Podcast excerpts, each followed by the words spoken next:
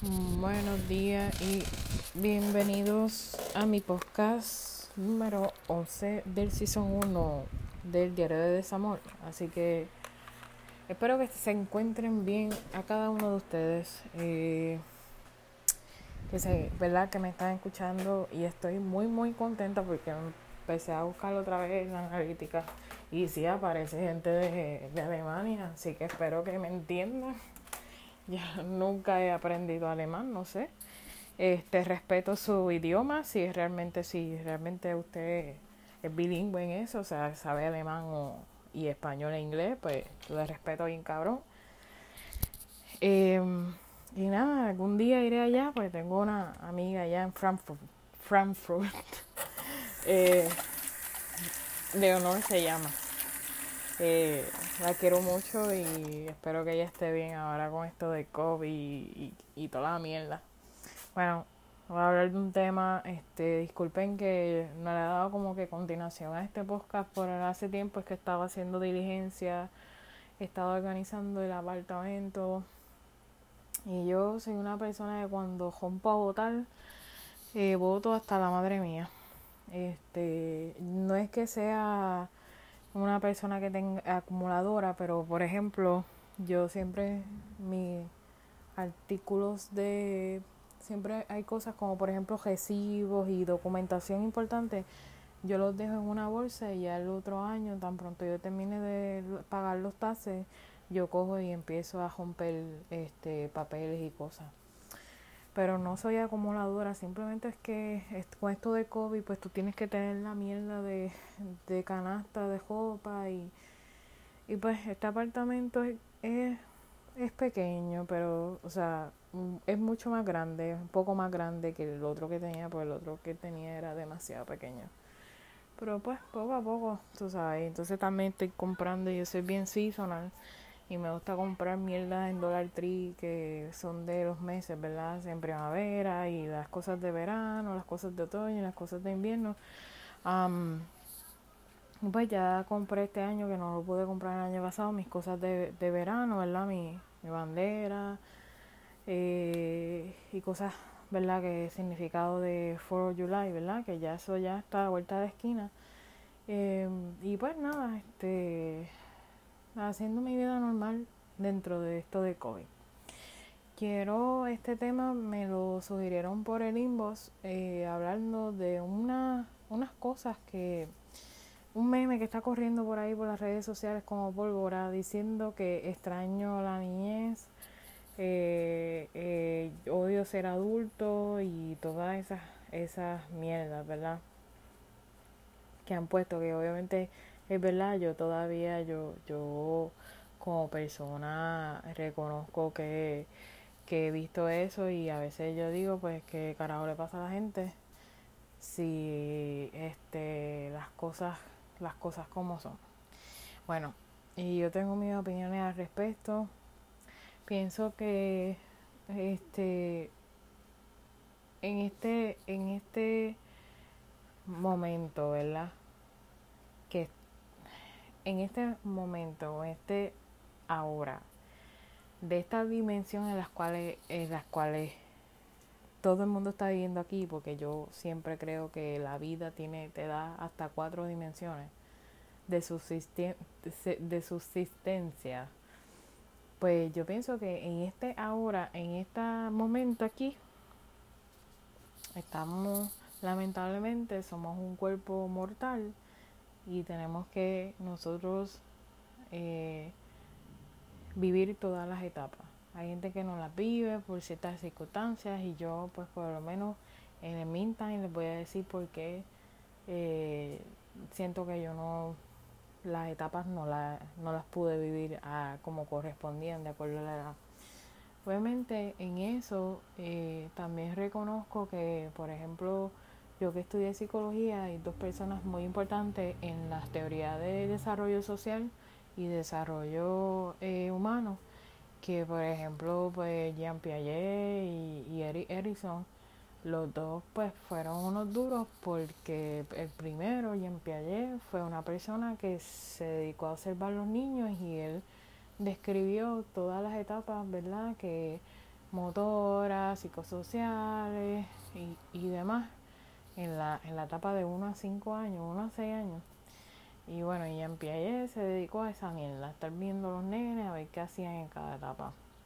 Pues Eric Erickson fue el más duro porque él eh, describió todas las etapas en las cuales yo estoy en, en, en una de ellas es amor y este, o soledad o amor, algo así que es la etapa donde se supone que yo encuentre el amor de mi vida y ah, tenga relaciones eh, sexuales también, pero también tenga relaciones interpersonales con otras personas, porque eso es lo que me va a definir si me quedo, si me muda al rebaño de mujeres casadas con bendiciones o me quedo soltera para toda la vida.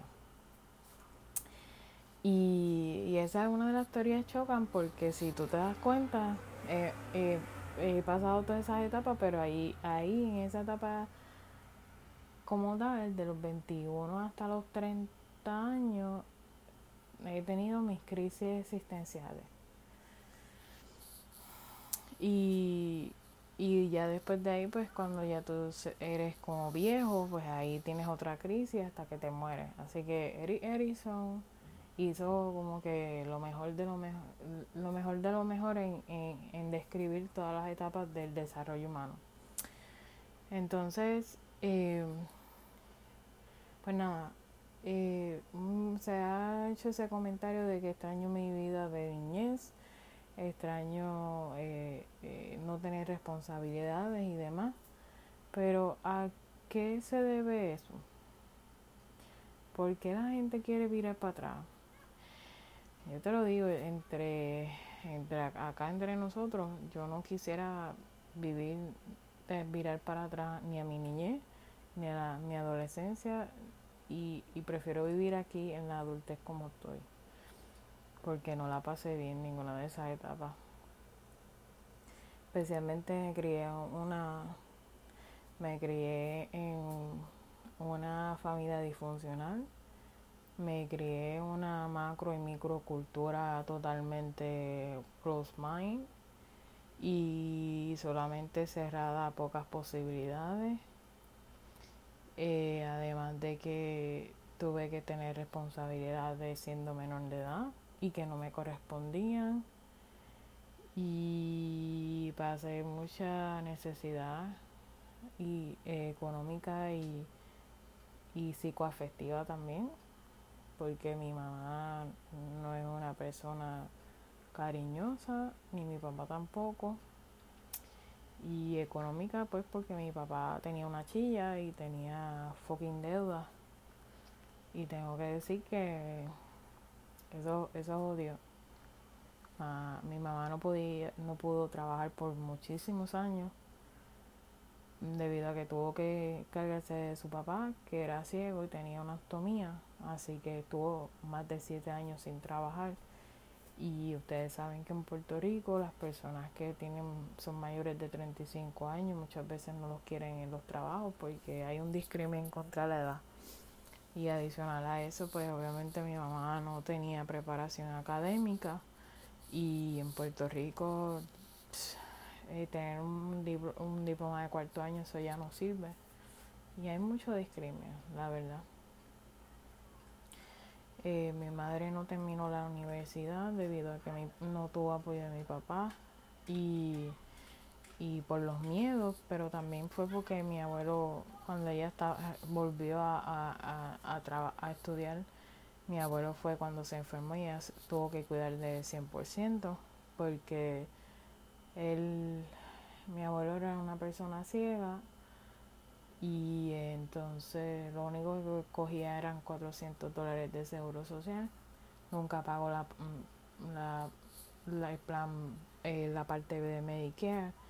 Entonces no recibíamos, o sea, él sí recibía algo de las ayudas del gobierno, pero en sí, en sí, él el, el dinero no era mucho como para pagarle a alguien para que le mirara la cara, porque había que cuidar de su ostomía y también pues había que regatear la, en los medical supplies las bolsas, las placas y otras cosas que se utilizan cuando una persona tiene una ostomía permanente.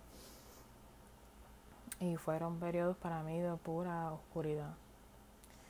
Tengo que reconocer que, que la luz al final del túnel la vi, obviamente en mi adultez, pero también tengo que decir que mi escuela, no la escuela, mi escuela elemental en Ponce, cerca del residencial Doctor Pida, donde estaba la directora Mrs. Piri, fue una, una luz para mi vida. Yo era la niña más feliz del mundo cuando entraba al mediodía y salía a las 5 de la tarde. Em, y ahí estuve allí hasta cuarto grado. No sé de la vida de las personas a las cuales con quienes yo estudié, pero sé que terminaron el sexto grado y luego se fueron a, eh, a estas dos escuelas, la, la Pujals, este, y se me olvidó la otra, o Jardines, era Jardines de Glenview, la Pujals. Eh,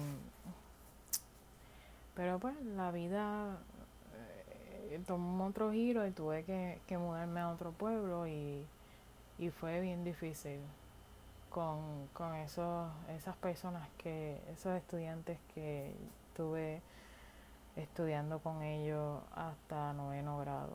Porque eso es algo como que muy fuerte, como que estar desde séptimo hasta noveno grado viendo las mismas caras, los mismos maestros y es como una competencia de aquí para allá, de allá para acá. Cuando estuve en la universidad fue como mi libertad, porque allí pues, ustedes saben que en Puerto Rico es el primer día la regla, no hagas esto, no hagas esto, no hagas esto, no hagas esto. Y ya cuando tú vas a la universidad es como que tú haces lo que te da gana, el profesor no te está diciendo, mira, te vas a ir, cabrón, o no más que chicle o lo que sea, tú sabes si tú quieres entrar a la clase bien, si no también. Y si quieres aprender bien, si no también. Así que eso por lo menos fue como una felicidad para mí, además de que en cada clase tú te encontrabas como un tumulto de gente, o sea que no eran los mismos. De, de cuando yo empecé en el 2009, al final y al cabo, no nos quedamos, o sea, nos quedamos como tres o cuatro. Muchos se fueron a otras universidades, muchos no terminaron, muchos se fueron para los Estados Unidos. Y yo creo que fue la mejor decisión a los 18 años irme de casa, aunque sea hospedada, porque yo quería libertad y quería ser independiente.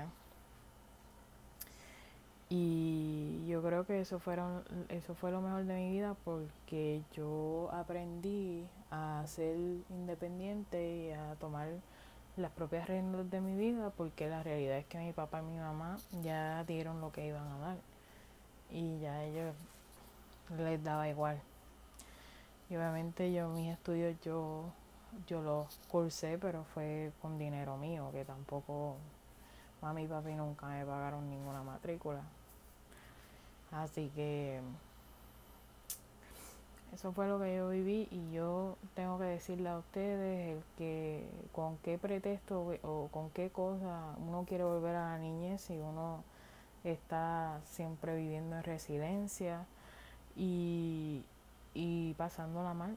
O sea, yo realmente yo no quiero volver atrás a mi niñez. Sorry por ustedes, yo no sé qué, qué pretexto tienen, qué excusa o qué cosa ustedes piensen de que, oh, quiero volver a mi niñez porque yo creo que la adultez para mí ha sido lo mejor, lo mejor y siempre desde pequeña siempre soñé con ser adulta porque no la pasé bien, ni me adulté, ni, ni no la pasé bien ni mi niñez ni mi adolescencia.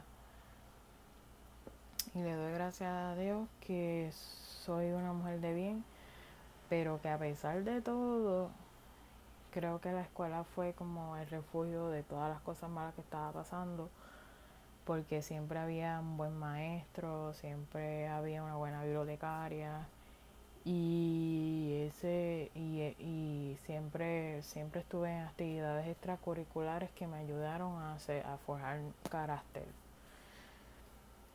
Pero lo siento por ustedes, pero yo no quiero ni volver ni a la escuela elemental, ni intermedia, ni superior, más nunca. ni tampoco quiero volver a la universidad porque a pesar de que tuve mi libertad también tuve mis limitaciones y la pasé mal también porque hay profesores que te quieren hacer la vida cuadro porque el mismo sistema premia siempre al delincuente o al que miente eh, porque cada día nos restringen la posibilidad de estudiar porque todo es más caro, suben aquí, suben allá, porque no tenía carro, porque cada día cuando tú prendías la televisión y, el periódico lo que decían era que no había trabajo, que había crisis económica, que no íbamos a, echar para adelante. Y todas esas cosas abrumaron y, y yo pues yo dije, déjame terminar y irme para el carajo. Y así lo hice.